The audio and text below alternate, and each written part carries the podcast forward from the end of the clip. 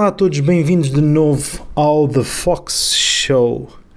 Um, hoje tem, temos uma conversa muito interessante uh, com o Paul e a Robbie. Eles foram de viagem uh, seis meses para a Ásia, uh, estavam a acabar os seus estudos e decidiram, ok, antes de começar então a, a nossa vida profissional, vamos experimentar, vamos desafiar-nos com o objetivo também de se descobrirem eles próprios e também, obviamente, descobrirem o que é que é a, a vida e a cultura em países com, com, com hábitos completamente diferentes de, dos nossos hábitos europeus ou mesmo portugueses.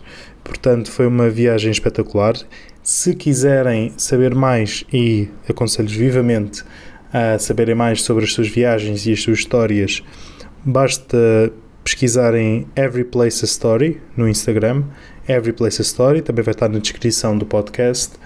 Uh, sigam porque o Instagram deles está muito, muito uh, completo, consegue dar sempre algum contexto uh, às aventuras por, eles, por, por onde eles passaram e as, as, fotografias também são, são excelentes, por isso recomendo-vos vivamente a seguir.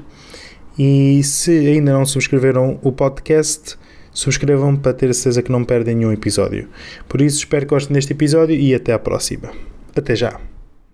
Bem-vindos ao The Fox Show. Um, espero que a, a, nossa ausência não tenha sido muito notada. Estou a brincar, claro que espero que tenham notado. Um, hoje temos dois convidados. Uh, temos o Paul e a Robbie. Eles foram de, fizeram uma viagem muito interessante pela Ásia e é hoje que eles vão também estar a contar aqui um bocadinho mais sobre as suas aventuras. E o objetivo é também conhecerem um bocado uh, o que é que eles aprenderam, quais, o que é que eles mais gostaram nestas aventuras e também como é que se calhar vocês podem vir a fazer algo do género, uh, porque pode não ser assim tão inacessível como, como pensam. Um, e portanto, se calhar queria começar por se, se puderem apresentar-se um bocadinho, quem é que vocês são, o que é que, que, é que fazem e, e por aí. Quem quiser começar.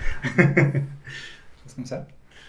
Olá, antes de mais, muito obrigado, João, pelo, pelo convite aqui ao grande show da Fox Show. Uh, um bocado sobre mim, o meu nome é Paul. Uh, se calhar queres que dê já o background, um bocado de quando é que eu cresci? Como é Não, é que, sim, sim, isso pode ser interessante. Uhum. Ah, então, se calhar começando do princípio, cresci na Costa Vicentina, uhum. que é conhecido pelo grande número de expats, que é estrangeiros de, que mudaram para Portugal em, em procura de uma maneira alternativa de viver. Então, desde sempre, estive rodeado de, de pessoas que estavam interessadas em, em, procurar mais além na vida. Os meus pais, eh, inclusive, tinham na altura uma pequena quinta através do programa chamado Wolf, uhum. que hoje em dia já se chama Workaway. Portanto, aí, ah, desde, aí, uh, desde aí fui influenciado por pessoas, porque vinha sempre pessoas de todo mundo para trabalhar com os meus pais e partilhavam estas histórias. Isto é um bocado depois, academicamente, depois passei para o mestrado e depois no mestrado, então uhum. seguimos para esta aventura. Ok. Uh, da minha parte, o meu nome é Roberta, Uh, tenho 24 anos e se calhar para perceber um bocadinho porque é que eu tive este drive, podemos dizer assim, de viajar, uh, a perceber o meu passado. Eu tenho dupla nacionalidade, sou portuguesa e italiana, então mesmo antes de nascer, quando ainda estava na barriga da minha mãe, já estava habituada a viajar. Eu viajei de Itália para Portugal de avião, de comboio, de carro, uh, de autocarro, das mais maneiras imagináveis e habituei muito a esta um, inquietação de viajar e esta maneira mais flexível de viver. Uh, por outro lado, ter crescido desta maneira também me ajudou a ser uma pessoa muito curiosa, uh, que me fazia sempre ter uma necessidade de descobrir mais sobre outros países, sobre outras culturas, sobre outras línguas. Um, e criou em mim uma necessidade de, quando chegasse a esta altura da minha vida, que era acabar o mestrado, que acabei no ano passado em dezembro, uh, perceber que antes de poder continuar e se calhar seguir o um mundo profissional ou mesmo seguir outro percurso, precisava de ser a melhor versão de mim mesma e para isso precisava de ver o mundo, precisava perceber mais do mundo. Uhum. E daí esta, esta a vossa, que era o que eu ia perguntar a seguir, que era o que é que mais motivou esta viagem? Ou seja, vocês acabaram por, por viajar seis meses, certo? Sim. E hum, o que é que começou, ou seja, de onde é que vocês, ok, agora vamos decidir, vamos pegar, vamos os dois fazer, passar seis meses fora, uh, viajar não sei quantos países, uh, o que é que, como é que foi essa conversa inicial, ou como é que foi, quando é que vocês tomaram essa decisão, só para pintar assim um, um a ideia na, nas pessoas? Uh, na realidade, esta conversa foi no início um bocadinho uma brincadeira. Não é? Nós não tínhamos, não existia um plano, não, não tínhamos ideia que queríamos viajar seis meses durante a Ásia ou que queríamos viajar um. Sabíamos que queríamos viajar à Ásia, sempre tivemos ambos uma curiosidade muito grande pela cultura uhum. asiática, pelo, pelo contraste da cultura asiática com as culturas ocidentais. E nesse sentido dizíamos sempre um bocadinho a brincadeira: temos de viajar, temos de viajar. Uhum. Entretanto, há coisa de dois anos, quando entramos no mestrado, começámos a perceber que uh, tínhamos muito da componente académica, mas para podermos ser bons profissionais e termos uma, um caráter pessoal uh, completo, digamos assim, no futuro, precisamos também desta parte pessoal. E esta parte pessoal, uhum. muitas das vezes, só se ganham, muitas das componentes só se ganham viajar. Uh, começámos a falar, a dizer que se calhar era interessante viajar, já viajámos bastantes vezes dentro da Europa, seria interessante uhum. fazer uma coisa diferente, sair completamente da nossa zona de conforto. Uh, e decidimos que viajar para a Ásia seria interessante. Pensámos no plano que era este ano de 2018 viajar em setembro e viajar para a Ásia, depois de ter um ano de experiência profissional. Este era o nosso plano inicial. Depois, uh, porque a mãe do Paul, que também é uma pessoa que está muito habituada a viajar e viajou muitas vezes para a Índia, uh, teve a ideia de passar o seu aniversário o ano passado, em dezembro, em, na Índia com a família inteira, disse: porque não começam a viagem vem connosco para a Índia e depois ah, chega okay. e a partir daí nós dissemos, por que não? Porque adiar? Exato. Se queremos ser uma coisa que queremos tanto hum. fazer, porque adiar? Então decidimos, assim, um bocadinho inesperadamente, de um dia para o outro, foi mesmo okay. uma coisa, em poucos dias decidimos, ok, vamos fazer isto, comprámos o bilhete para a Índia hum. e, e foi, ok, bilhete sem retorno, depois vamos ver no que é que dá. Ok, ou seja, não havia um plano dos países que iam viajar, não havia assim. Não, inicialmente não havia nada disto, nada disto. Se calhar no okay. último mês, dois meses antes, começámos a ver que, que países é que achávamos que seriam interessantes visitarmos. Hum. Também esteve relacionado com o facto um dos nossos grandes amigos de Lisboa é, é tailandês, portanto a questão de ir okay. à Tailândia já estava muito assente e depois a partir daí começámos a planear por curiosidade, ok, se calhar vamos aqui, se calhar vamos a Singapura, hum. se calhar vamos à Malásia e foi-se construindo assim. Ok. E de onde é que vocês, uh, por exemplo, há muitas pessoas que vão, vão seja antes de vocês se calhar partirem de, de, cada país, onde é que vocês foram buscar informação, onde é que vocês viram essas, onde é que vocês foram buscar informação para, para saberem para onde é que vão, o que é que vão fazer, onde é que vão visitar, o que é que vocês procuravam mais ou menos? Uhum. Por exemplo, no YouTube há imensos travelers que já falam do país onde tiveram uhum. e, e é uma fonte enorme de conhecimento porque eles falam mesmo das suas experiências, tiveram no dia a dia e alguns desafios que tiveram. Isso, isso é muito bom para, para já. Porque uma pessoa não deve ter medo dos desafios, mas convém, Sim, convém claro. saber que eles existem ou, ou que não existem. Uhum. Uh, outro que ajuda imenso foi o TripAdvisor, que é espetacular. Sim. Uma pessoa consegue ir ao país e ver quais é são os top destinos. Claro que aqueles são os destinos um bocado mainstream, uhum. mas só para ter uma ideia e não ter ido à Índia e não ter ido ao Taj Mahal. Exato. Que foi o que nós fizemos, mas. Não, não é para okay. fazer a próxima uma pessoa já se vê mais ou menos. Exato, sim, sim. Sim, e também há, depois outras coisas também vão acabar. Há muitas pessoas, às vezes, falando com os locais, eles acabam por conhecer uh, os destinos que, mais, que não são assim tão mainstream como estás a dizer. Conseguem dizer, olha, vão por aqui, que este, há aqui um sítio muito giro para vocês irem, que normalmente ninguém conhece, que também às vezes é, é interessante. Uh, Pois eu também ia perguntar com que antecedência é que decidiram ir preparar uma viagem, mas pelos vistos foi quase nenhuma, ok, muito interessante. E hum, também queria perguntar, porque há, há muitas pessoas uh, que, pronto, uh, também estava a comentar isto antes de começarmos a gravar, que era é aquele sonho também, acho que toda a gente tem de viajar e fazer uma viagem desse género. Um, e depois as pessoas pensam sempre de, ah, ok, é, tipo, é preciso ter muitas condições, especialmente financeiras, para conseguir estar a, estar a começar essa viagem. Uh, e se bem que houve muitas pessoas também depois as pessoas que vão fazer estas viagens dizem sempre, ok, claro que convém ter acumular um bocadinho, mas não é nada do outro mundo como muitas pessoas pintam. Não sei se depois dessa vossa experiência, o que é que vocês, como é que vocês geriram isso, ou se é, se é algo, como é que foi essa vossa experiência nesse sentido?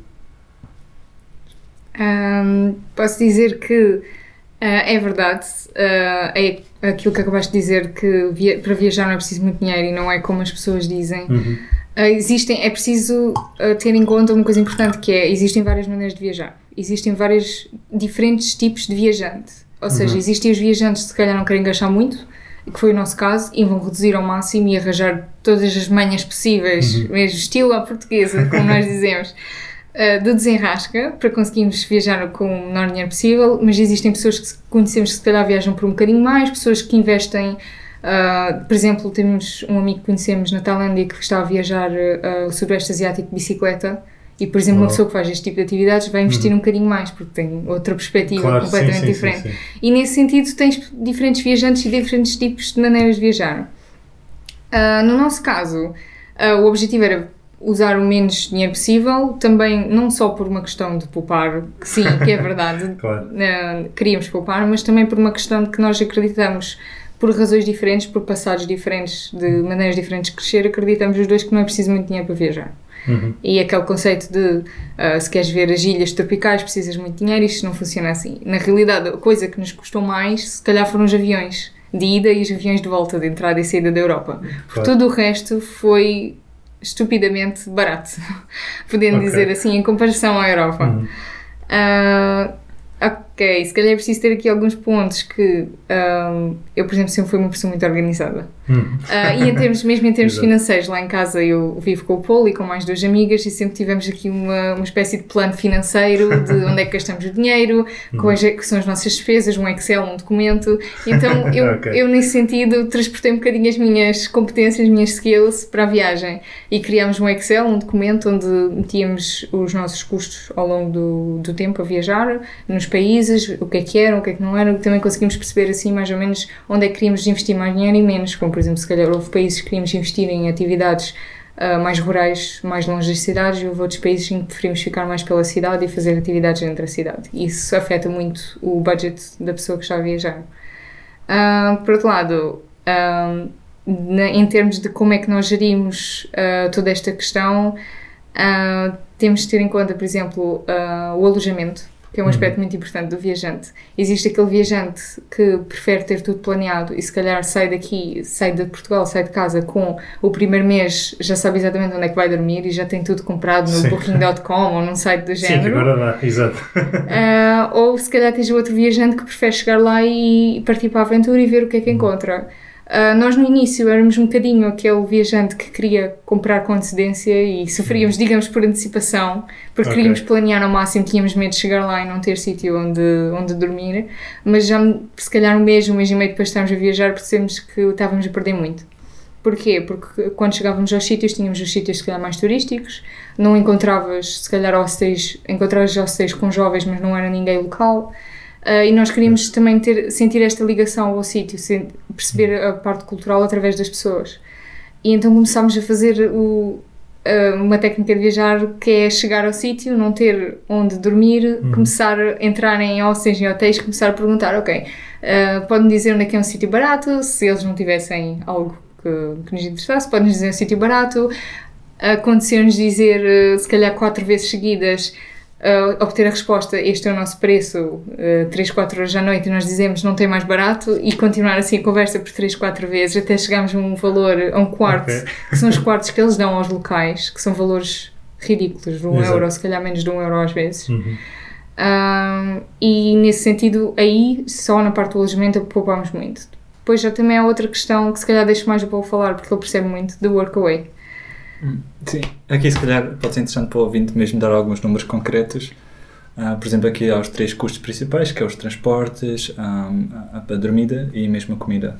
E aqui na, na dormida, o preço conseguimos dar na Ásia é, fica entre 3 a 4 euros, sendo o limite superior de 5 euros, que é o sítio mesmo super caro, super luxuoso. Okay. E depois o mais barato que encontramos foi 2, entre 1 e 2 euros, o sítio mais rasca possível. Mas o médio entre 3 e 4 euros, comparado com a Europa, em que um, um quarto de hotel, por exemplo, em Paris, é 40 euros à noite, ou, ou de 20 a 40 euros, é uma coisa Exato. absurda. E mesmo um hostel em Londres custa 15 euros, por isso os preços são completamente diferentes né? na Ásia do Sul do que do cá. Uhum.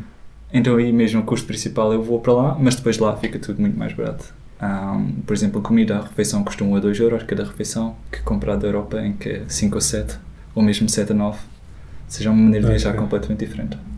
Sim, e depois sim, sim, exato. Esse também é, é normalmente é, depois quando vamos para países em que as coisas são muito mais baratas, normalmente a despesa maior fica sempre no. porque também, como é mais longe, faz, faz, faz, faz todo sentido.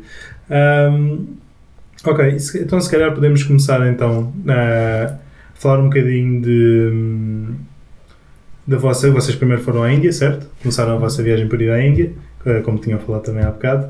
Um, e já agora, por curiosidade, em que dia começou? Vocês lembram-se do dia em, em que é começou a viagem? Ou... Sim. okay. É um dia muito importante. Ok. é uma espécie de aniversário agora, certamente no futuro. É, foi dia 7 de dezembro de 2017. Uhum. E foi por coincidência e acho que para mim foi uma, foi uma, etapa, uma etapa muito importante porque foi exatamente três dias depois de apresentar a minha tese de mestrado. Ok. Portanto, era tudo ou nada. Ok. Estamos a um nível de ou vai ou vai. Exato. Uh, sim. foi um dia, ok. Três dias depois. Sim, então preparar. Ela acabou de sair da tese, então foi arrumar as malas, fazer tudo, depois o frigorífico avariou a meio daquilo tudo. Exato, foi os imprevistos da vida. Uma grande última semana. Mas pronto, olha, foi. Deu, deu, certo, isso é, isso, é, isso é a parte boa. Um, e vocês com que expectativas é que uh, foram para esta, ou seja, quando vocês, o primeiro país que foram, ainda estavam, ou seja, ainda não tinham começado já esta aventura, tenho a certeza que depois, como já falaram também em termos, em termos de gestão de alojamento e assim até mudou quando chegaram lá, tenho certeza que houve muitas outras coisas que também mudaram, as expectativas uh, depois de, de, cada sítio que visitaram. Mas com expectativas é que vocês foram primeiro para, para a Índia? Ou seja, o que é que vocês queriam lá, o que é que vocês queriam retirar dessa, dessa viagem? Que coisas, cultura, uh, aprender mais sobre a cultura, perceber mais como é que as, o dia a dia das pessoas, o que é que vocês estavam à procura? Hum.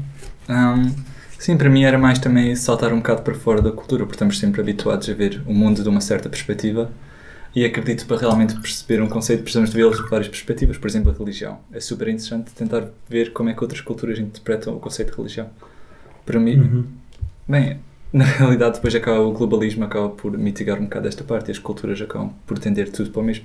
Uhum. Mas ainda se nota muito, especialmente nestes países asiáticos, que a cultura original se mantém e realmente é uma maneira completamente diferente de ver o mundo como por exemplo na Índia, a religião ainda, enquanto que também não sou especialista em religião cristã, por isso desculpa que os especialistas de teologia que ouçam este podcast, mas a minha própria interpretação da religião cristã se calhar é um bocado uma perspectiva do sim e do não. Tu podes fazer isto, mas não podes fazer isto, enquanto que uma religião índia é muito mais uma perspectiva de, de, de perceber o mundo e temos vários deuses que uh, explicam uhum. várias características de, de nós próprios e é mais sobre perceber o humano como um todo do que, do que meramente regras. Ver assim. o que é que é certo e o que é que é errado. Exato. É mais. E porquê, já agora, porquê é que, porquê é que ficaste com essa sensação de que uh, a cultura acaba por ainda se manter mais no original? É por ser também um país que ainda não entrou mais tarde na globalização? Uhum. Hum, okay. Sim, exatamente. Depende muito do país. Por exemplo, o Vietnã abriu há pouco tempo as, as fronteiras e ainda, ainda é razoavelmente difícil ter um, um visa para o Vietnã. Uhum. Ou seja, é preciso um, um processo de sign-up, enquanto que outros têm visa exemption com a Europa e acaba por ter muito menos turistas por causa disso. Sim, então às vezes os que fecham as portas, às vezes, não, ou que abriram as portas mais tarde, por assim dizer, às vezes acabam por ter um bocadinho mais de magia. Uhum. Sim, ainda não foram tão afetados.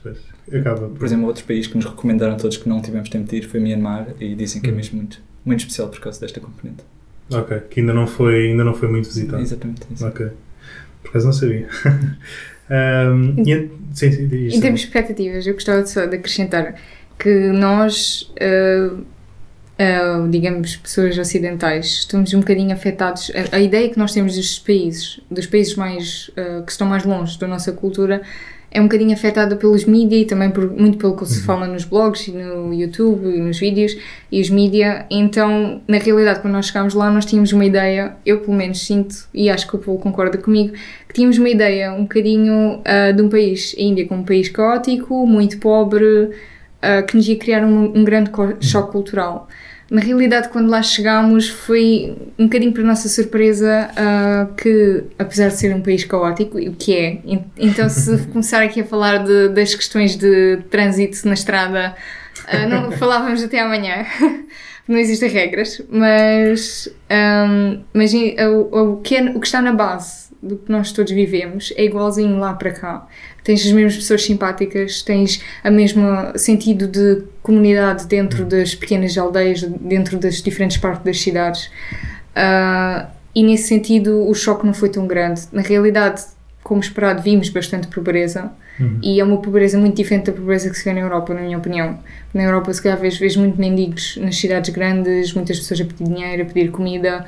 Uh, na Índia, tu vês uma pobreza que se calhar é, arrisco-me a dizer uma pobreza feliz, porque as pessoas, apesar de serem pobres, uhum. são pessoas muito felizes, são pessoas que não, não se atrevem a pedir e que uh, dão por automático sem, sem esperar nada em troca das outras pessoas. Então, na realidade, tu tens uh, os vizinhos que oferecem comida aos outros vizinhos porque sabem que eles não têm toda a comida para as famílias e é uma, uma um senso de comunidade muito, muito, muito forte. Uh, e nesse sentido, queria dizer que viver isto é preciso mesmo ir lá e ver, porque é. aquilo que nos mostram, aquilo que nos dizem nas mídias não é muito. É, tem algumas semelhanças, mas afasta-se bastante da realidade destes países. Uhum. Ok. E o que é que vos, pegando um bocado nesse assunto, o que é que vos surpreendeu mais uh, nesse, na Índia, por assim dizer? Hum, uma boa pergunta. Para mim, uh, eu sempre tive muita dificuldade em, em aceitar injustiça, digamos, como nós a conhecemos okay. aqui na Europa. Ou seja, ver crianças calhar na rua, ver pessoas pobres, para mim é uma coisa que me dificulta bastante que é, de, de, desculpa, que é demasiado uhum. difícil aceitar. Uh, e que chegar lá és obrigado a aceitar esta realidade, porque é assim que eles vivem e, e eles não quereriam que tivesses pena das pessoas. Aliás, houve, houve jovens com quem falámos na Índia que vinham ter connosco e que eram pessoas super felizes e que nos diziam que não queriam que tivéssemos pena delas por, por se calhar terem nascido num país diferente, porque eram pessoas ricas de muito mais do que uhum. nós acreditamos que nos traz felicidade na Europa ou nos países ocidentais. Uh, nesse sentido, acho que foi mesmo a pobreza ver crianças com muito pouco uh, habituadas, uh, se calhar, a andar com roupas rasgadas na rua, descalças, a comer muito pouco, fez-me impressão, mas depois, se calhar, contrabalançou o facto de que me percebi que estas pessoas eram muito felizes. E nesse sentido, senti uma certa inveja interior de uhum. perceber que tinha tanto mais que elas em termos materiais como pessoa que nasceu uhum. na Europa, privilegiada que nasceu na Europa, mas depois uhum. se calhar tinha muito mais dificuldade em atingir aquela felicidade que eles conseguem. Uhum. Tem uma coisa se calhar me surpreendeu muito que esta confusão toda, que, que aparenta ser confusão, acaba por ser uma maneira diferente de organizar as coisas, enquanto cá na Europa é um bocado um top, uh, top-down, em que temos o governo central que organiza tudo perfeitinho ao pormenor último, lá não lá o governo não, não consegue, como aquilo é, tem uma dimensão enorme e tem tantas pessoas, é difícil o governo central organizar aquilo tudo. Uhum. Então é quase um, um bottom-up organization em que, em que as pessoas elas próprias organizam o espaço, organizam os transportes, é, tem transportes privados, é um senhor que tem um autocarro e decide fazer aquela rota e as pessoas entram, pagam-lhe e, e, vão com ele. É muito aquele, okay. aquele espírito empreendedor também de, de inovação e de ah, de eles mesmo, próprios terem iniciativa e resolverem as coisas. Mesmo em termos de comunidade, eles acabam por criar centros. Por acaso não, não tinha. Já, já, já falei com muitas pessoas da Índia, mas não tinha noção que era assim esse, uhum. esse género. Mas depois também faz sentido com o também que o número de pessoas. Acho que também o número de pessoas que, que cabem lá é, é surpreendente. E culturas diferentes. Exato, completamente. Porque ainda não é só. É aquele, aquele landmass enorme, mas depois dentro tem várias etnias, várias culturas. Que, sim. Sim. Sim, e nisso é importante referir que nós viajamos só na parte do sul da Índia, de uma costa à outra, e que o que nós vimos é pouco ou nada da cultura que representa hum. a Índia. Por isso, aquilo que nós estamos aqui a dizer da nossa experiência aplica só àquela zona da Índia, porque depois disseram-nos que o resto da Índia é muito diferente e, se calhar, uh, as questões culturais que nós observamos não se observam da mesma forma lá. Uhum. E já agora, vocês viajaram de. Por, por que se dizer que passaram da Índia? Ah, passamos da, da fronteira de, de Goa, uhum. pelo meio por Hampi, uh, que é uma cidade uh, mais mítica, uh, dedicada à religião, que na altura era um império enorme e ainda se consegue ver os templos, vários templos, os sítios de. de. qual é que é a palavra? Veneração? De veneração. Estas palavras simples. Você está habituado ao inglês e depois. Mas é realmente incrível ver aquela dimensão dos templos que construíram na altura e a dedicação que eles tinham por trás daquilo. Uh, e depois seguimos para a grande cidade de Chennai, que foi completamente diferente, porque Goa tinha sido mais, mais praia, mais tropical, depois Hampi era mais aquela espiritualidade, e depois passamos Chennai, que era tipo metrópole enorme e conseguia-se hum. ver, ver vacas no meio de autostradas, pessoas. Uh, sim, realmente pessoas em todo lado, um tráfego com uma desorganização, ou, aparentemente desorganização da nossa perspectiva. Exato. Um, sim, realmente foi, foi aquele, aquele espectro todo de impressões que foi, foi fascinante. Exato, passar num sítio muito calmo e sossegado para sim. depois a, a metrópole. Sim, mas, mas acaba também por vos dar uma, uma, uma perspectiva mais, se calhar, entre aspas, completa de que não é só uma, uma apesar de vocês, como disseram, tiveram só a fazer uma pequena parte da Índia, a Índia é gigante, uh, acabaram por tocar em vários, em vários sítios com aspectos diferentes e acabam por dar uma perspectiva assim mais uh, completa, por assim dizer. Um, e se calhar agora passando, a vocês depois da Índia foram para a Tailândia? Ou- Sim, Exato. exato. Sim, sim, bem.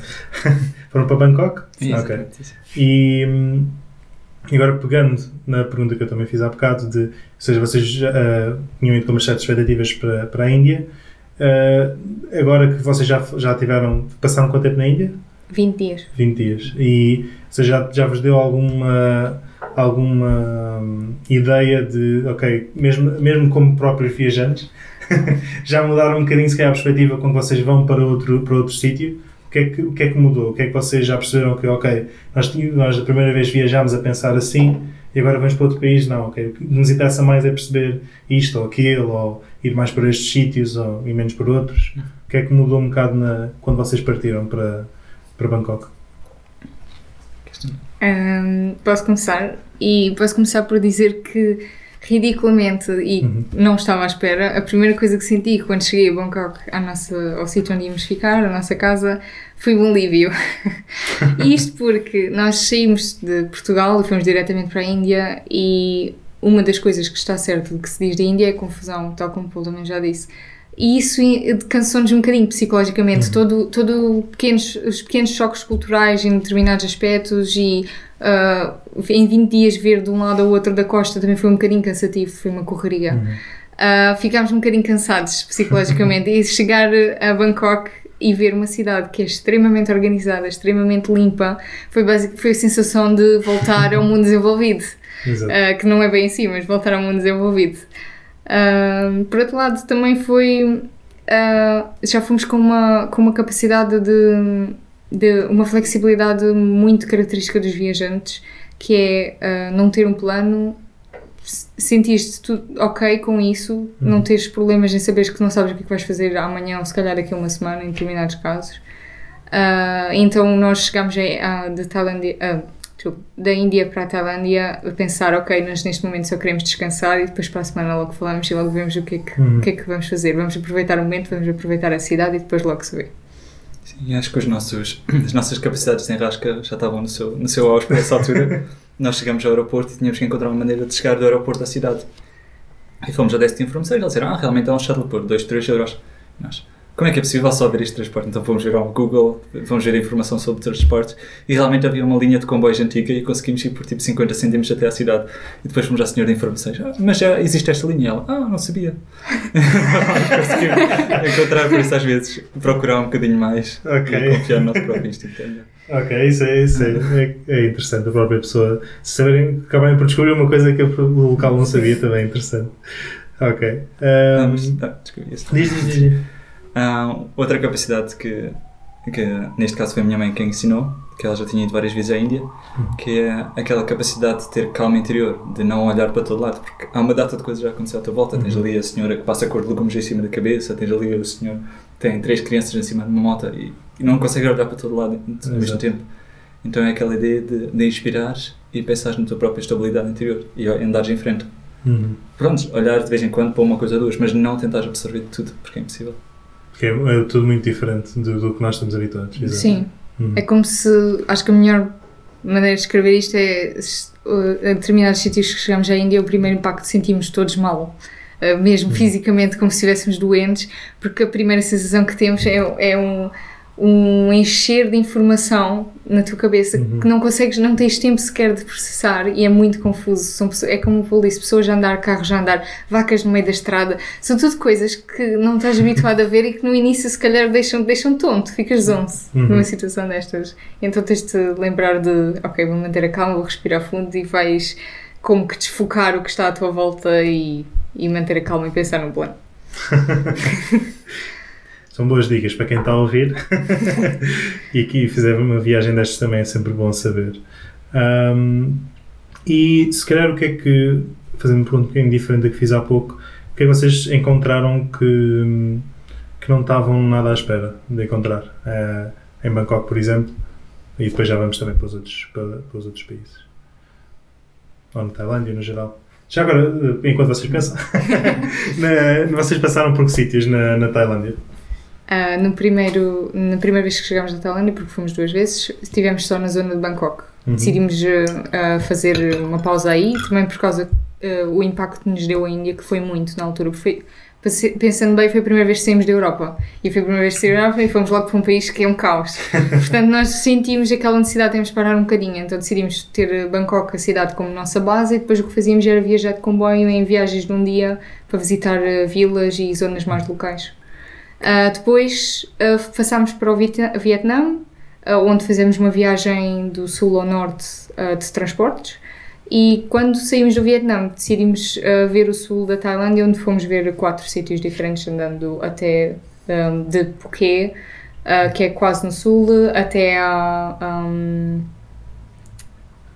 Fronteira. Fronteira, obrigada. Esqueci-me esqueci do nome português. Da fronteira, até à fronteira, para passar com a Malásia. Ok. A pergunta foi o que nos surpreendeu. Sim. O que é que vocês encontraram lá que não estavam, que não estavam nada à espera? Okay. Sim, temos ficado em Bangkok por, por ser também aquelas coisas da vida. Foi um bocado inesperado, inesperado porque fomos ao Airbnb e encontramos aquele apartamento e vimos que ficámos mais de duas semanas ou um mês. O apartamento fica a metade do preço e nós, ok, vamos ficar um mês em Bangkok. Yeah. Ok. E, e, foi aquela coisa, não tínhamos grande plano em relação àquilo, mas, mas acho que foi uma experiência muito boa termos ficado lá. Por para habituarmos à culinária asiática e tudo dentro de um ambiente em que começávamos sempre do mesmo sítio. Então vivíamos quase como se vivêssemos na Ásia, por exemplo, tínhamos que ir ao supermercado comprar o arroz uhum. e coisas assim. Isso, por exemplo, foi daquelas coisas inesperadas. Fomos ao supermercado à procura das nossas massas com molho de tomate, mas não, não via. só, só via sacos de 5 kg de arroz. Realmente eles não, não têm sacos daqueles 500 gramas, não é mesmo? Pois é, tá. quantias grandes. ok, depois tiveram que. Conseguiram acabar o arroz, só por curiosidade? Hum. Não, não, não, foi impossível. E comíamos arroz ao pequeno almoço, assim jantar. Ao pequeno almoço, isso, isso nunca experimentei. Não sei se, não sei se quer, mas. Mas foi aquela, a primeira vez que entramos no supermercado, uma pessoa está habituada a entrar no supermercado e ter aquelas marcas todas conhecidas. Agora não vou dizer marcas porque não pagaram. se, quiserem ter, se quiserem ter o vosso nome aqui, tem que. Mandei uma série de. Sim. Não, mas uma pessoa está habituada a ver aquelas cores e aquelas marcas e depois de repente entras no supermercado e são marcas completamente diferentes e dá aquele uhum. sentimento tipo, uau, wow, que é isto? Mas no fundo continua a ser comida, por isso não, não estar tão uhum. ligado isso também ensina a flexibilidade, não está ligado àquilo que nós conhecemos, mas sentir a coragem de tentar novas coisas. Uhum. Pois, até nesse ponto de, das. É interessante pensar até nesse ponto de, das próprias marcas e do que é que deves. Quando estás a escolher o que é que deves, o que é que pode ser de confiança ou não ser, tens que ir um bocado. Vamos ver? Vamos ver que eu não sei o que é que isto é. ok. E já, já, já que agora estamos a falar de comida, uh, vocês pronto, já, já também falaram um bocadinho que já foram também a, a, a outros países de, de, todos esses países, qual foi a melhor comida e a pior comida, por curiosidade? Uh, ok. Se calhar dá respostas diferentes de um e do outro. Sim, certeza, certamente. Uh, uh, há aqui que referir, importante, que eu sou vegetariana. Portanto, muito possivelmente a resposta vai ser diferente da do povo. Uh, mas posso dizer, se calhar eu não tenho um prato específico que adorei, mas apaixonei-me de maneira louca pela culinária do Vietnã e acho que está relacionado com o facto que é muito, muito. Uh, tem muita base na culinária chinesa. Uhum. Uh, e pronto, descobri lá a melhor versão de tofu que uma vez poderia ter encontrado, que era um tofu frito que faziam dentro do molho de tomate, mas num molho de tomate que não é o nosso molho de tomate, para referência, se houver alguém que está a pensar viajar para a Ásia neste momento que nos esteja a ouvir. Um, pelo menos no Vietnã e na Tailândia, o molho de tomate deles é uma semelhança de ketchup com muitas colheres de açúcar. Não existe, não existe, okay. repito, passada de tomate ou tomate aos pedacinhos em lata como nós estamos habituados aqui em Portugal. Ok. Uh, lá, eu, a primeira vez que comprámos, ficamos assustados porque eu achava que tinha comprado um pacote de ketchup, daqueles que depois para fazer refill dos, do, ah, dos baratos sim, de ketchup, sim. mas não era, era mesmo molho de tomate. Uh, e depois voltou-nos a acontecer outra vez no Vietnã e depois habituámos ao estilo de comida. Uh, mas a verdade é que aquele molho de tomate com tofu foi, se calhar, dos melhores pratos que eu já comi na minha vida. Um, para mim, uh, foi um prato na Malásia que, que a primeira vez que comi aquilo fiquei um bocado estranho, que era arroz com, com frango piripiri, com molho super picante, que é o chamado, como é que se chama o molho? O tal que oferecemos ao James. É um molho picante que eles têm lá na Malásia, que é, que é literalmente piripiri em pedaços. Ok. E, eles, e juntas aquilo com, com arroz. Ah, só que eles só dão um bocadinho do- de- daquele molho, mas só tocar com a ponta da faca naquele molho já, já queima a língua. é um, Ok. é um picante lembrei-me sambal. agora, é sambal. Sa sambal, ok? Sim. Um, e é arroz com sambal, com o tal ah, frango piripiri e um ovo salgado. Primeiro vez que Ovo experimentei. salgado? Sim, Sim. ovo que sabe salgado, eles metem aquilo em sal e depois aquilo absorve o sal e fica mesmo ovo salgado. Extremamente salgado. De todas as pessoas viajantes que conhecemos, o Paulo era a única pessoa que gostava do ovo. Sim, Portanto, é uma coisa, é uma coisa muito, muito particular. ok. Mas o ovo estava. estava estou a entrar muito em específico, mas estava cozido, estava estrelado. Estava... Cozido. Não, não, é um ovo cozido. Ovo Eles cozem o ovo Ok. e depois metem o ovo dentro do, do sal durante algum tempo e ele vai absorvendo o sal. Ok. Eu Imagino que é assim que se faça, mas. Sim, sim, sim, que sim. Sabe muita sal. Isso é- E, e sabe realmente a sal é, é para do ovo salgado. E aquela Ok. mistura do picante, do salgado, e depois tinha um pepino lá pelo meio, ficava espetacular. Primeiro comi aquilo, falei, hum, ok. Não sabia o que fazer com este tipo de comida. Mas as primeiras, segunda, terceira vez já estava completamente viciado por aquela comida. Ok. Como é que se chama o molho picante? Sambal. Sambal, ok. Também é importante as pessoas saberem, porque se vocês virem sambal, ah, se calhar isto não é muito picante, já percebemos que é. Por isso, se, é- se quem gostar de picante deve ser bom. Para quem como eu que tem sensibilidade muito, muita, muita sensibilidade a picante, se calhar evitar Isso é outra por coisa agora. que se perde. Ah, pois, imagina. Ah, sim, na exato. Ásia É- há, é há tudo uma, picante. há uma- um gradual de, de adaptação ao picante. Uhum. Se calhar, quando chegámos à Índia, tudo era picante e nós tínhamos pedido os pratos todos sem picante e os senhores não tinha picante e picava a um ponto que comíamos no colher e já não conseguíamos mais ninguém. Assim, a conversa era sempre, ah, is it spicy? No, no, medium spicy. Aham. E era terrível, e era terrível. Ah, depois chegamos à Tailândia e já estávamos mais habituados, mas quando saímos da Tailândia, por incrível que pareça, eu comia um prato com pouco ou médio picante e eu sentia falta de picante e dizia que o prato não sabia nada. Portanto, há Ok. aqui uma adaptação. Sim. E é irrealista, mas é uma coisa que acontece mesmo Sim, assim. sim, sim. Comendo picante todos os dias, adaptas-te. E agora que voltaram que ainda estranham a, a ausência de picante na, na- na comida ou, ou agora simplesmente põem, põem sempre picante? Ah, posso dizer que ponho picante sempre que posso e mesmo assim acho que não sabe grande coisa. Estragaram as comidas portuguesas. ok. Sim. Sim, para, para os foodies que estão a ouvir este podcast, acho que sim, vale completamente a pena ir à Ásia. Uhum. Ah, porque, ao contrário da comida europeia, que é um bocado muito sal e pimenta, acaba por ser isso os ingredientes principais de lá, é um, é um espectro completamente diferente de sabores. Uhum. E vale a pena só pela comida. Uhum. Ok. Um, ok, então agora queria se calhar uh, passar por, por outros. um, por, ou seja, fazer uma pergunta assim mais geral. Já, já tivemos vocês, ou, ou se quiserem também falar de algum país específico, vocês foram, já falámos um bocadinho da Índia, da Tailândia e do Vietnã, também foram à Malásia e. e eu esqueci-me. do- Indonésia? Indonésia, exatamente. Uh, que, têm assim algumas histórias assim mais interessantes, por exemplo, desses dois países que ainda não falámos, uh, que vos venham assim à cabeça, histórias que vocês uh, se lembram que vos marcou mais, por exemplo, nesta viagem. Sim, posso começar por uma na Malásia. Uhum. Uh, já estávamos já quase um mês na Malásia. Uh, tínhamos feito, uh, ainda não referimos, mas na Malásia, duas, das, duas semanas das semanas do, do mês e meio que tivemos na Malásia, fizemos Workaway, que no nosso caso consistiu em ajudar num hostel, trabalhar num hostel, fazer diferentes atividades e recebíamos uh, grátis a cama e o pequeno almoço. Depois deste, desta experiência decidimos ir viajar um bocadinho mais para norte da Malásia, uh, onde fomos visitar a região de Tamanegara, que é uma das florestas mais antigas do mundo. Uh, isto para, mim, para nós era uma coisa muito, muito pessoal, era um objetivo muito pessoal. Uh, também para mim, porque desde pequena que eu tinha um certo vício, um certo fascínio pelos programas do BBC e dos animais e das florestas, e então visitar se calhar uma das florestas mais antigas do mundo e ver animais ao vivo de maneiras que vemos nos programas, mas que não, em Portugal não temos, existem algumas regiões uh, de animais protegidos, mas não vejo muito, é uma coisa, é um sonho autêntico. Então decidimos fazer. Quando fomos para lá, fomos com dois colegas, uh, dois amigos argentinos que tínhamos conhecido quando estávamos a fazer o Workaway, uh, e decidimos fazer os quatro esta experiência. Uh, fomos de barco durante duas horas e meia uh, num rio bastante largo, estilo rio a programas BBC, Amazónias, daqueles em que pensas está aqui uma anaconda gigante, assim um crocodilo ou qualquer coisa vai saltar. Uh, vamos num, num, barco muito velhinho, em madeira, com mais turistas, nesse, durante as horas por esse rio acima, até que chegamos a uma vila muito local, que se calhar tem 100 pessoas, nem mais do que isso, grande parte são turistas, mas tem, não tem mais de 100 pessoas, que é a entrada para a floresta Tamanegara. Decidimos ficar aí, ficámos uma semana, uh, e decidimos que uma das coisas que os quatro queríamos muito fazer era dormir uma noite na floresta.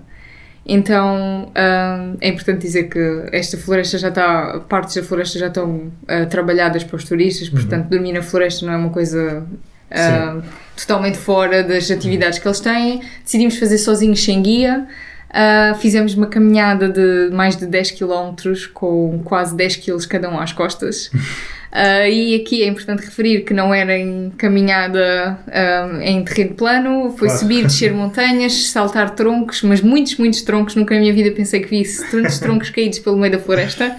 Uh, rochas, escalar, descer, havia cordas que tínhamos de descer e subir. Foi todo o tipo de atividades num, numa só experiência.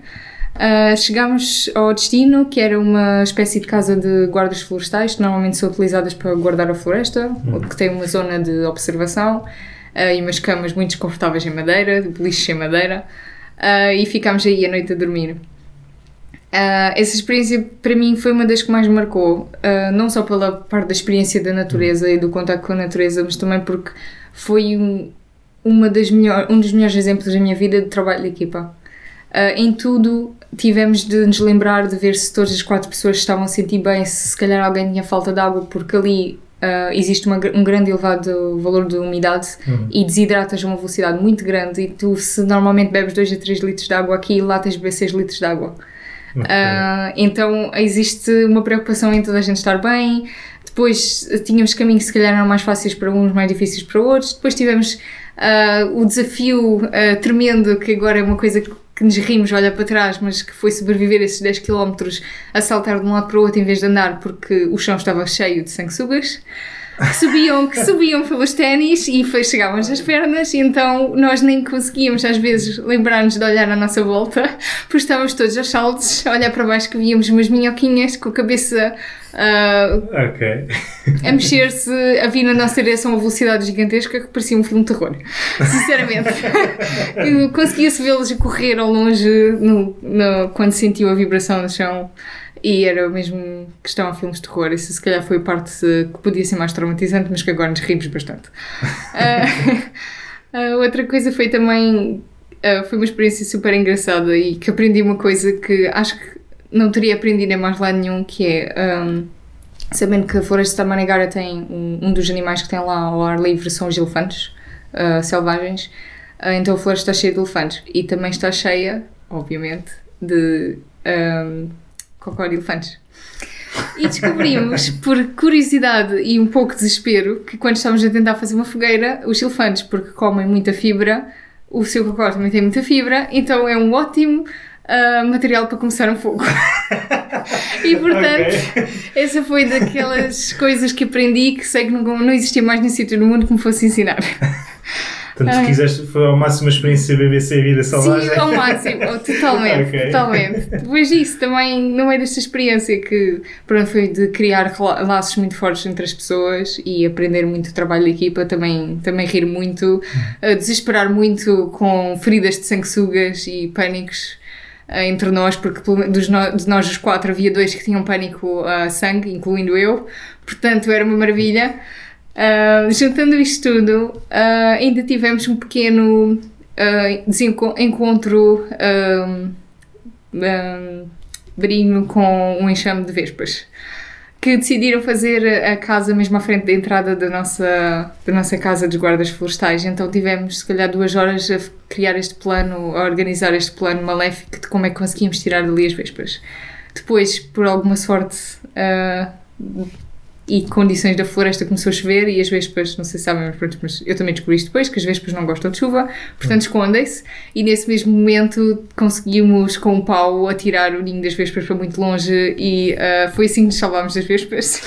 mas pronto, mas, mas trouxe uma história muito engraçada que vou-me lembrar para o resto da minha vida. Exato. Bem. Uh... Também um bocado apreciar o momento ah, porque tínhamos passado aquela floresta, aqueles 10 km a lutar uhum. por aquele objetivo dormir ali. E quase chegámos lá e adormecemos de cansaço, mas não apreciamos realmente o melhor daquela viagem, que era a noite. Então o Robbie teve aquela maravilhosa ideia da meia da noite acordar e sentar-se à janela e ouvir a floresta à nossa volta. E aquilo é espetacular. Por aquele quilómetros em redor daquilo não, não há qualquer pessoa, então a única coisa que se ouve são os sons de animais. Uhum. E conseguia-se ouvir a, a dinâmica dos animais dentro daquela floresta. Sempre que aparecia um predador, os animais silenciavam-se todos. Depois havia um pássaro que era o primeiro a cantar, que era quando os predadores já tinham ido embora. Então não se conseguia ver quase nada à volta. Pronto, era lua cheia, até se conseguia ver algumas coisas, mas era só, Uhum. só as árvores à nossa volta.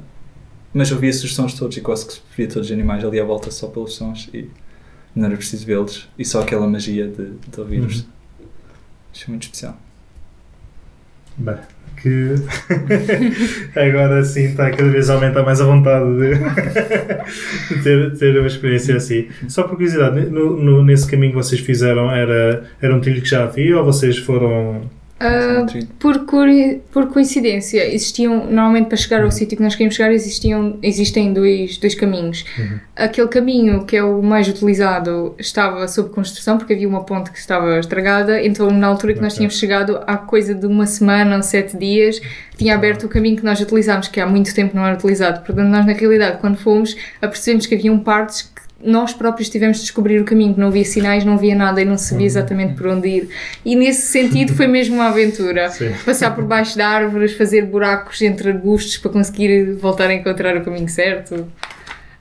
Sim. mas Aqui o caminho era sinalizado por, por sinalizadores na- nas árvores, que eram Uhum. uns triângulos amarelos. sim, Sim. E, e era sempre uma felicidade, nós andávamos, andávamos, e era sempre uma felicidade encontrar um triângulo. Tipo, ai não, estamos perdidos. Ah, sim, sim pode-se pode dizer que as duas primeiras horas o foco, não havia grande foco, estávamos muito relaxados a, a passear. Depois, a partir de certamente, se calhar 4 horas depois, ah, chegou um ponto em que nós, a nossa felicidade era ver um triângulo amarelo. E gritava-se triângulo amarelo! E era esse o nosso propósito, era encontrar um triângulo amarelo. Nós nem tínhamos o objetivo de chegar ao, a- a- ao, ao entreposto, mas era chegar ao triângulo amarelo. Sim. Sim, isto no meio da selva em que não há sinal do telemóvel nem nada, por isso Exato. estás a ver o nível de Pois é, riskiness. A minha pergunta era também, depois era, vocês tinham, um- se bem, se- pelo que seja então, não havia assim um plano B de, ok, então se nos perdermos, Não. Na, na realidade, uma das conversas que mais me lembro e que me marcaram também foi- dessa experiência foi que mesmo antes de começarmos decidimos todos, sentámos todos e fizemos uma lista do material que tínhamos de arranjar, etc.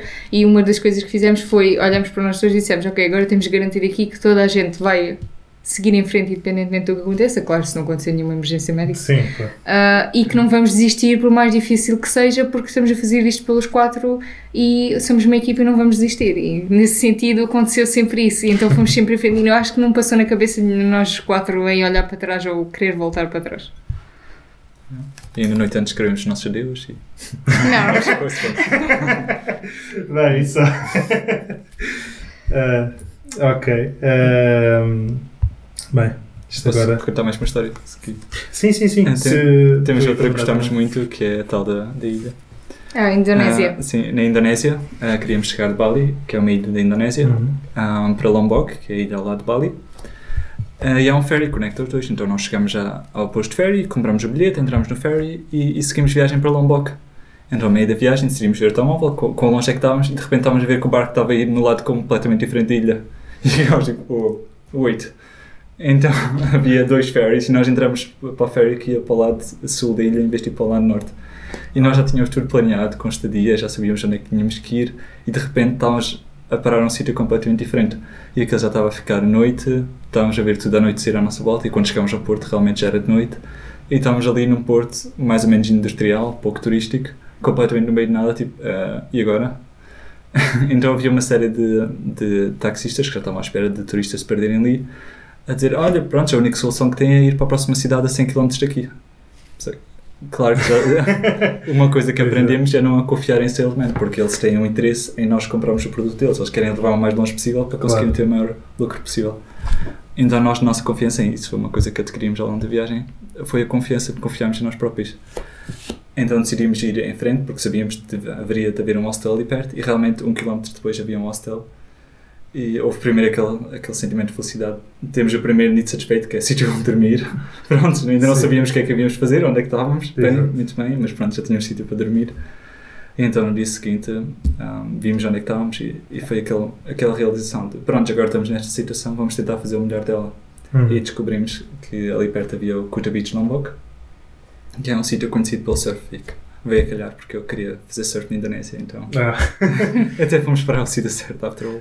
Pois, exato, pelo, pelo que eu ouvi dizer também, a Indonésia é muito conhecido também por esses, por esses sítios de surf também. Hum. Nos episódios, nos primeiros episódios também falámos, falámos disso, achei engraçado. Ahm, e, ok, então, se calhar agora, ficava o tempo todo a ouvir as vossas histórias. Ficávamos aqui horas e horas a, a- ficava aqui horas e horas a ouvir. Ahm, mas se calhar fazendo assim um, um apanhado da, desta vossa, destas vossas viagens, seja um bocadinho de.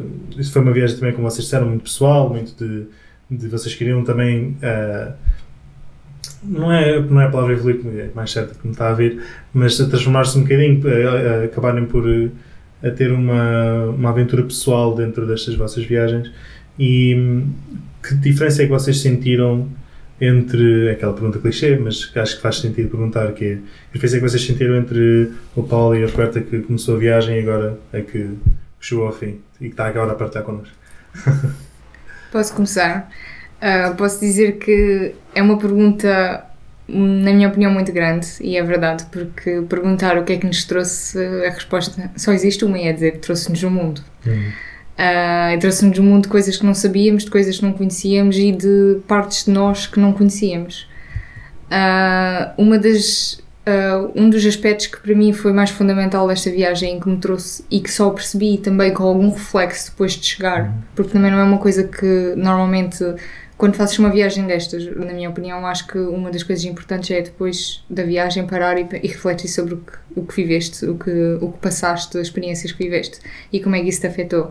E logo no início, quando cheguei de volta à Europa, eu não, não sentia grande diferença, ainda me sentia igual, se calhar ainda estava com o mindset de viagem, mas não me sentia muito diferente. Mas depois, à medida que o tempo foi passando, comecei a ver as diferenças. E uma delas foi que ganhei, uh, sinto que ganhei uma muito maior capacidade de me conectar com as pessoas. Uh, em parte porque me pus durante seis meses completamente fora da minha zona de conforto e eu era uma pessoa que estava habituada a estar dentro da zona de conforto, que tinha tudo sob controle, tinha tudo planeado. Que, como eu disse, fiz a apresentação da tese de mestrado três dias antes porque sabia, confiava em mim, que não ia correr nada mal, que tinha tudo planeado. E que quando vim da viagem percebi-me que a última coisa que eu queria fazer quando acordasse de manhã era planear a minha semana da maneira como fazia antes, de forma exaustiva, o que é que eu tenho que fazer na segunda, na terça, na quarta. Apercebi-me que, que era uma pessoa muito mais feliz se calhar se metesse um travão nisto e fizesse as coisas com mais calma, não planeasse as coisas importantes, mas tudo o resto deixasse espaço para, para a criatividade e para, para ser flexível e fazer o que nos apetecer no momento. Ah, e nesse sentido, ah, depois de acontecer-nos durante a viagem também que encontramos muitos viajantes, muitas pessoas que não estávamos à espera e que com que acabámos de viajar, ah, acabámos por viajar com elas, como aconteceu com os nossos colegas argentinos, ah, e que me ensinaram muito sobre a capacidade de ligar às pessoas. E principalmente a capacidade de ligar às pessoas que não conheces, que é uma coisa que se calhar é um bocadinho difícil para nós, que quando olhamos para a nossa vida vemos que se- achamos já difícil às vezes ligarmos às pessoas que conhecemos há tantos anos, ah, sentimos que nos percebem, então fazer isso com pessoas desconhecidas que acabamos de conhecer na noite anterior ou há uma semana deve ser impossível. Isto era o que eu achava. Ah, depois de viajar percebi-me que é completamente o contrário, às vezes é muito mais fácil ligar-te a pessoas desconhecidas porque te identificas como única característica delas e percebes que isso chega. E nesse sentido, senti uma pessoa muito mais completa por, por ter esta capacidade de me ter ligar pessoas. Por outro lado, ah, sinto-me ah, um bocadinho clichê, mas mais destemida. No sentido em que fiz uma viagem destas, acabei também acabei por no final viajar sozinha de volta à Europa por diversas razões, acabamos por ah, separar-nos nos últimos dias e tive de fazer a viagem toda de volta ah, sozinha para dentro da Europa e isso para mim foi um grande passo. Porque percebi-me que não havia nada que eu não conseguisse fazer se eu não quisesse. Uhum. Ah, e parece ridículo, uma- e parece uma coisa que nos dizem tantas vezes e, e que nós pensamos, mas já viste tantas vezes, porque é que isto haveria de ser novo? O, o problema é que se nós não vivemos uma experiência que nos tire completamente fora das nossas raízes, nos faça sentir completamente inseguros, nunca vamos sentir, saber exatamente o que, é que significa sentirmos seguros connosco próprios. Uh, e nesse sentido senti-me mais forte, mais destemida, se calhar uma pessoa com mais energia, que consigo agora um, meter essa energia, digamos, direcionar essa energia para todas as outras componentes da minha vida. Aqui só um pequeno disclaimer antes que os nossos amigos ficam preocupados sobre nós. Um, eu tive, nós separámos porque eu tive uma conferência na Austrália, então tive uma cena okay. nada dramático. Não estava a perceber um, O que mudou em mim? Acho que uma pessoa quando vive no dia a dia ganha estabilidade pelos ciclos que rodeiam, pelos, pelas coisas que se repetem todos os dias. Acordamos todos os dias na mesma cama, acabamos por falar com as mesmas pessoas, vamos aos mesmos sítios. Isso dá-nos uma certa estabilidade na vida e uma certa identidade também. Mas quando se viaja, esta identidade é toda quebrada, porque está tudo constantemente sempre à nossa volta a mudar. A língua muda, os símbolos mudam, a cama em que acordamos muda praticamente todas as noites. Um, então esta estabilidade já não pode vir do exterior, tem que vir de nós próprios. Então uma coisa que eu senti que ganhei foi esta estabilidade em mim própria, estar confortável em qualquer situação que me metam e saber, pronto, eu continuo a ser eu. E podem mudar tudo à minha volta. ok. Uh, sim, é, é, eu, eu percebo, perfeitamente estavam a falar de, dos clichês, mas acaba por. Também acredito que há, atrás de um clichê também há. Os clichês são clichês por alguma razão. Exatamente. Dizem assim simplesmente os clichês são clichês por alguma razão.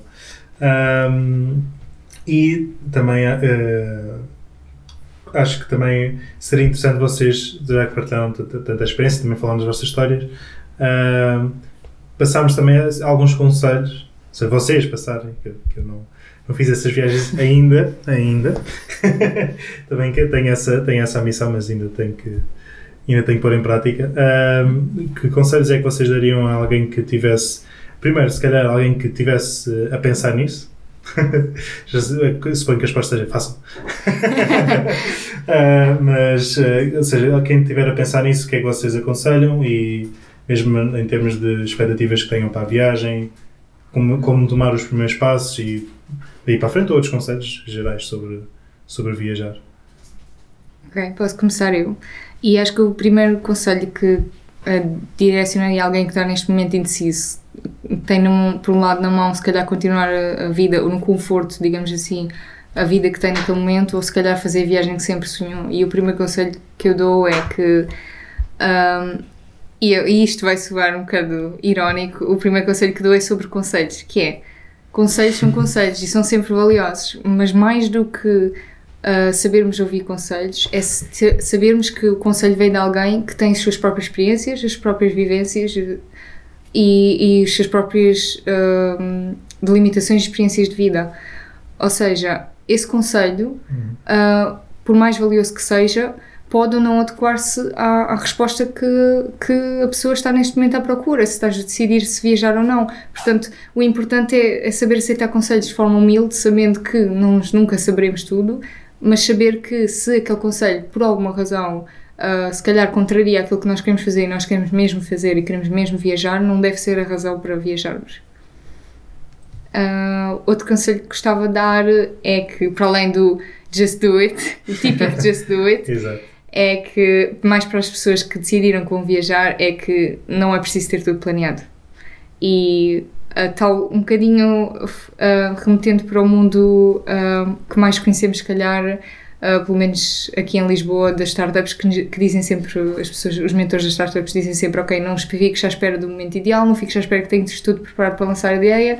A mesma ideia aqui com, com uma viagem, não fiques à espera que seja tudo preparado, não fiques à espera do momento perfeito, não vai existir o momento perfeito e nunca vais ter tudo preparado, é impossível.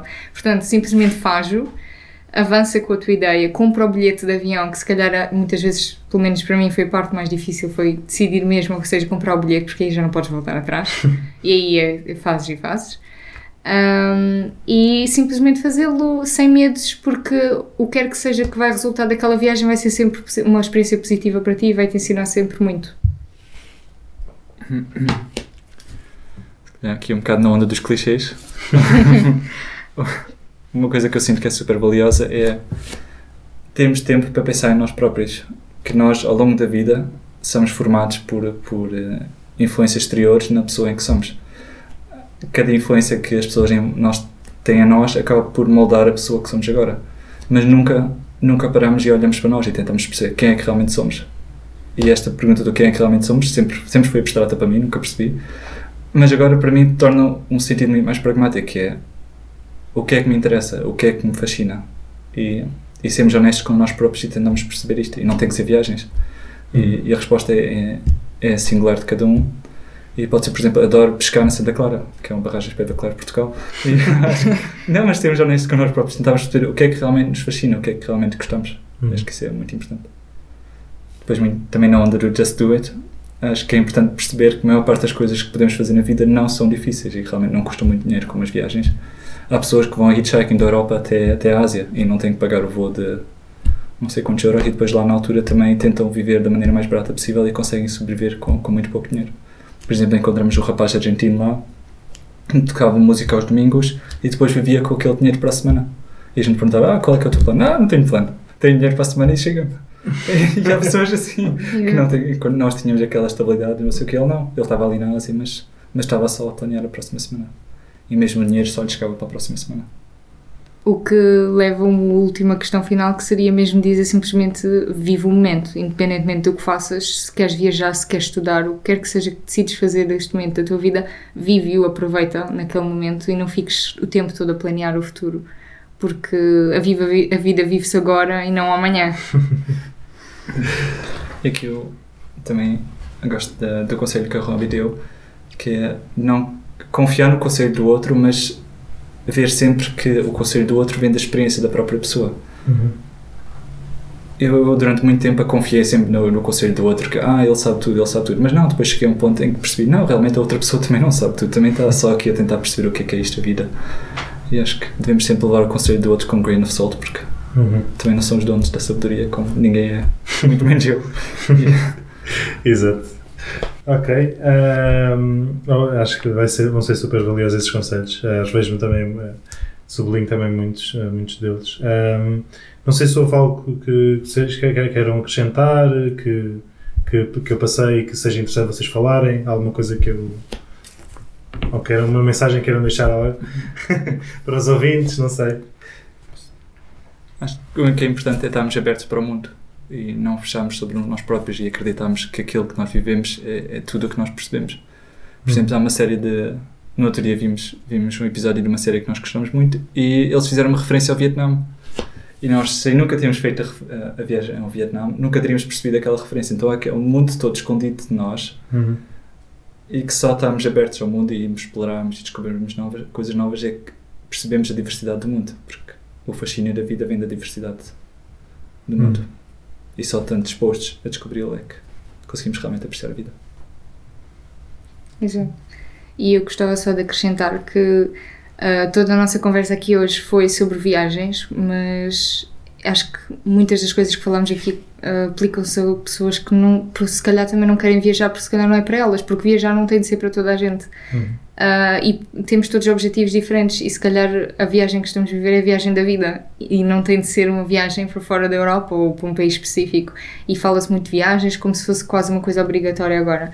E sim, é importante um, colocarmos em ambientes fora da nossa zona de conforto. E isso é que é a questão-chave, não temos de sair para fora da Europa para nos colocarmos fora da zona de conforto. Podemos fazer, tal como o Paulo deu a ideia do hitchhiking, ou seja, ir à boleia, podemos ir à boleia do sul ao norte de Portugal. Isso por si já é um, dá-nos uma riqueza muito, muito grande e não precisamos de ir para o outro lado do mundo. Portanto, se quiserem, se tiverem a pensar começar e se calhar pensam que uma, uma viagem sim ou uma viagem grande é uma coisa que é difícil agora ou que não conseguem, pensem de forma pequena, como costuma dizer, uh, think globally, act locally. Uhum. Ok. Acho que é uma excelente forma também de, de acabarmos aqui, então aqui a nossa conversa. Um, para saberem todas as, as aventuras em que o Robbie e o Paulo tiveram, uh, tem uma página de Instagram, também foi assim que eu fui, que eu fui acompanhando a viagem deles, uh, que é, espero não me estar a enganar, Every Place a Story, certo? Ok. Escrito exatamente como, como deve ser, ou seja, mas também vai estar, também vai estar na, na descrição do, do podcast para vocês uh, verem lá. Todas as aventuras que eles tiveram é espetacular. Uh, antes de irmos falar, também estava a dizer Uh, não sei como é que ainda. Ou seja, era, era, gostava muito por, por vocês que fosse, que fosse mais conhecido, mas é normal também, as coisas tomam tempo. E gosto muito de vocês não estarem a desistir também de. Seja, continuam todos os dias, sei se é todos os dias, mas muito. Uh, muito frequentemente sempre a publicar coisas das vossas viagens que é super interessante, dar um, dar, dar um contexto uh, que também acaba por ser muito importante uh, dá um contexto de uma pessoa que está a viajar e que está também a tentar perceber a cultura, não é só a, a paisagem, como muitas vezes vemos, e que a mim fascina bastante. Um, por isso também vão ter, vão ter o Instagram deles uh, na descrição e espero que tenham gostado do, do, do episódio e nós vemos então para a semana. Até já! Obrigado por terem ouvido mais um episódio até ao fim, espero que tenham gostado. Não se esqueçam também de subscrever o podcast e seguir-nos nas redes sociais. É a melhor forma de ajudarem o podcast a crescer e a conseguir mantermos então estas conversas que vocês tanto gostam. Por isso, não se esqueçam, subscrevam o podcast, deixem o vosso like, a vossa review, é sempre bom e até o próximo episódio. Tchau!